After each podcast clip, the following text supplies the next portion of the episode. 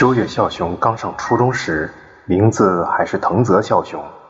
上了初中三个月后，某个初夏晚上，孝雄和难得早归的母亲一起吃晚饭。饭后，母亲开始小酌，喝完啤酒又开始喝烧酒。突然打开了话匣子：“孝雄，你有女朋友吗？”“啊，没有啊。”孝雄有些诧异，看了看母亲的脸，发现她的眼睛充血的厉害。孝雄觉得母亲这副模样醉得难看，于是把装了冰水的玻璃杯递给她，却被无视了。母亲有气无力地将烧酒和热水倒进陶制的大杯子里，然后用长勺搅了搅。真麻烦，他还要喝啊！妈，要不要吃点豆腐？不用，你要不要也喝点？这是什么家长啊？小熊吃了一惊。回答说：“不用了。你这家伙太认真了。我和男朋友可是从初中一年级就开始喝酒了。”还以为母亲要说什么大事，结果他竟开始讲述自己中学时代所有恋爱经历。刚上初中就马上和棒球队成员的同桌交往了，过了几个月又被足球队的学长告白。由于自己的犹豫不决。结果和男朋友分手了，之后在上学的电车上又喜欢上了偶遇见的高中生，于是守候在车站，硬着头皮把告白信交给对方，结果竟然奇迹般的同意了。后来对方还经常来家里玩，两人的关系甚至被父母认可了，初吻也是在自己的房间，那一瞬间的幸福至今都忘不了。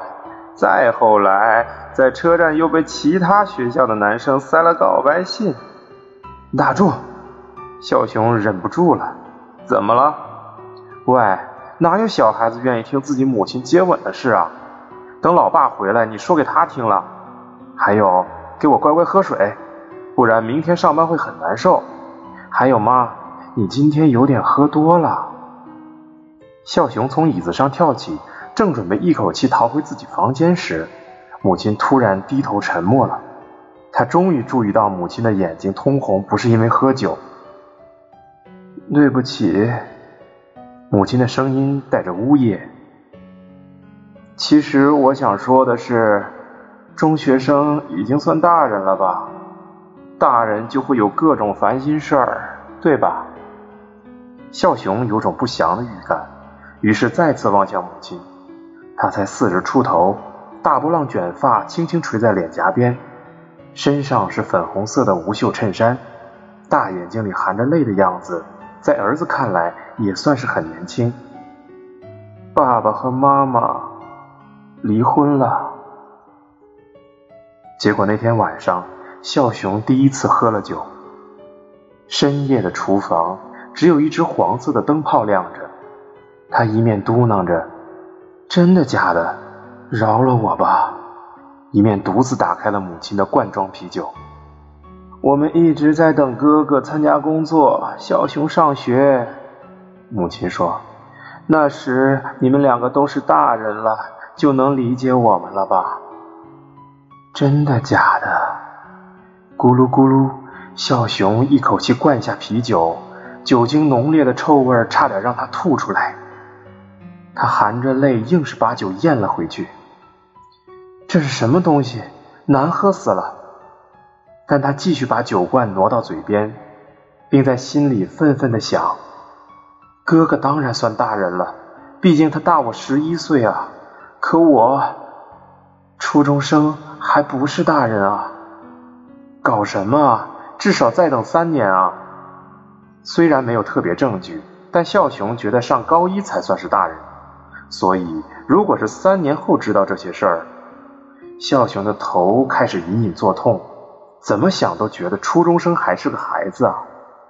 尽管难受的想死，孝雄还是喝光了两罐啤酒，之后还喝了点兑水的烧酒，结果发现烧酒比啤酒更难闻。那天夜里，孝雄是在酒精的作用下才睡着的。第二天醒来，当然是强烈的宿醉。翘课也是从那天开始的。不知怎么的，孝雄觉得自己变得很污秽。那么藤泽，你其实应该叫秋月吧？好像是，抚养权应该是在母亲那边。初中一年级的十二月，走在身边的春日风帆，比好不容易超过一米六的孝雄矮半个头。尽管今天是休息日，他还是老老实实的穿着学校规定的毛呢短大衣，双马尾的发型使他看上去更像小学生了。孝雄穿着哥哥给的海军蓝羽绒服，不过脚上可是自己琢磨许久才买下的皮革旅游鞋，是棕色的低帮款式，虽是二手货，光泽却显得很高档。大概是因为前主人平时就保养的很好吧。不过在学校你还是叫藤泽吧。小孩子刚上初一，中途就被迫改姓的话，未免太可怜了。所以到毕业为止，学生名册上还叫藤泽比较好。这是我妈妈得意洋洋跟我说的。其实母亲为他所做的事仅此而已。孝雄有些苦涩的想：你哥哥呢？老哥也归母亲这边，他已经上班了，所以平时看不到。他回家也晚，早上我一直在睡觉，他那时已经出门上班了。孝雄注意到。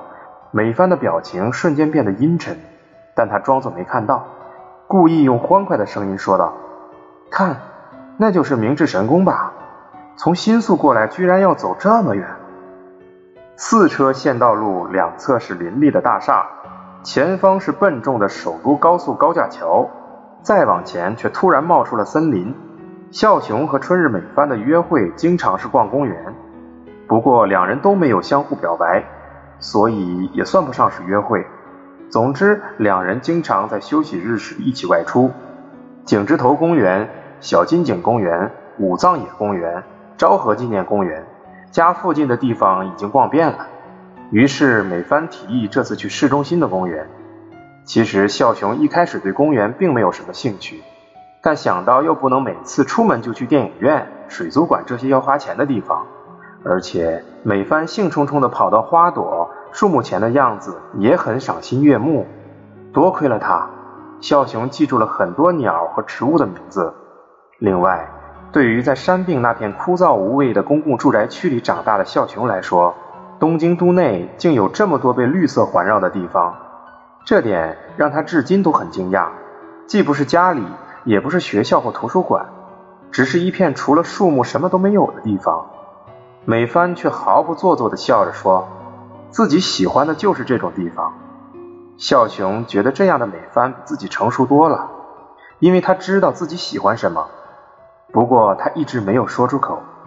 这种人其实，在学校里也没几个吧，包括他自己在内。好暖和，美帆双手捧着塑料杯说。两人在偌大的明治神宫里走来走去。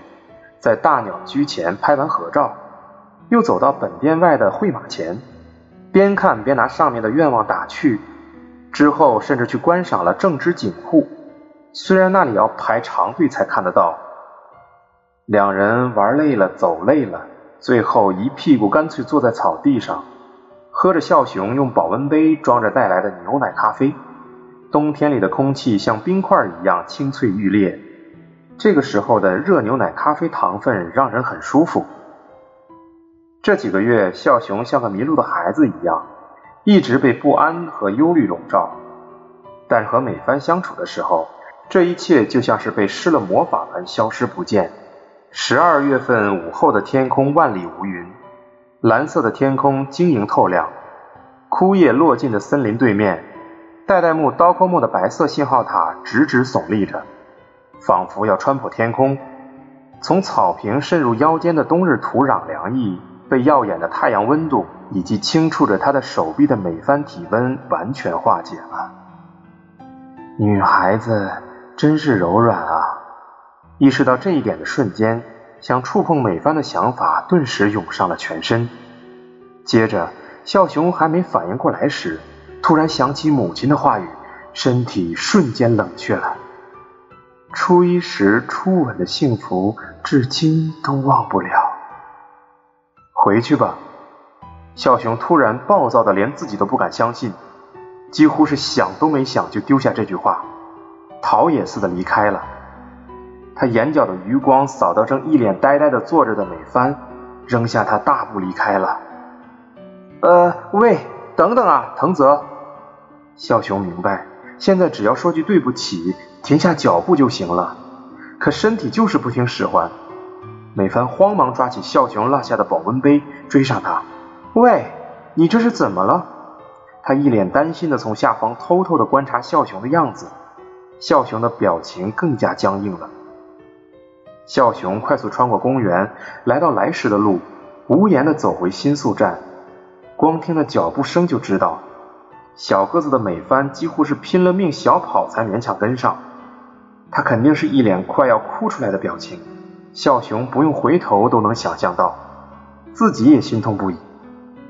轮廓模糊的街边树影从脚边匆匆流过，不知何时，天空布满了乌云，太阳沉入了大厦后面，路灯也亮了起来，气温不断下降。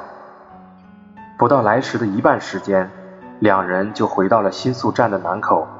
小熊终于转向美帆：“给你。”美帆递来保温杯，小熊尴尬的接过了：“谢谢你，抱歉。”孝雄盯着美帆脚边的地面，很艰难的挤出一句：“嗯。”美帆喘着气回答道。孝雄这才注意到美帆穿的是鞋尖有蝴蝶结的低跟鞋，他不自然的提着一边的脚裸，大概是伤到脚了吧，额头上还挂着一层汗。调整呼吸后，美帆开口了，声音里多了几分力量：“今天见到藤泽很开心，因为好久没见到你了。”快到傍晚时分，入闸口的人潮开始拥挤，两人淹没在数千人的说话声和脚步声中。你明天会来学校吗？美帆的声音里似乎透着几分挑衅。孝雄盯着地面，不知如何回答是好。气温比刚才又降低了些，脚尖好凉。不过美帆的脚尖应该更凉吧？像你这种自以为世界上最悲惨的人。最差劲了，孝雄不禁惊讶的抬起头，一瞬间，他甚至怀疑这是某个路人说的话。可眼前美帆那张快要哭出来的脸正瞪着自己，必须说点什么，但有什么能说呢？他拼命思考着，就像是在考试结束前最后一分钟那般，脱口而出的是最先想到的一句话：“这跟你没关系吧？”笑雄的声音在发抖。被自己这句幼稚的话震惊了，美帆却毫不示弱的继续说道：“确实与我无关，但父母离婚的孩子在每个年级里至少有十多个人吧，根本没什么了不起的。像你这样闹别扭，真像个笨蛋。”笑雄还没来得及意识到羞破，脸已经红透了。他一脸难以置信的望着美帆，眼前这个瘦小的女孩到底是谁？你想不来学校就随便你好了。你以为这样做就会有人说你什么吗？我还以为你是个大人呢，没想到完全不是。你先学着怎么和人正常相处吧。小熊呆呆地注视着从美帆眼中滑落的泪水。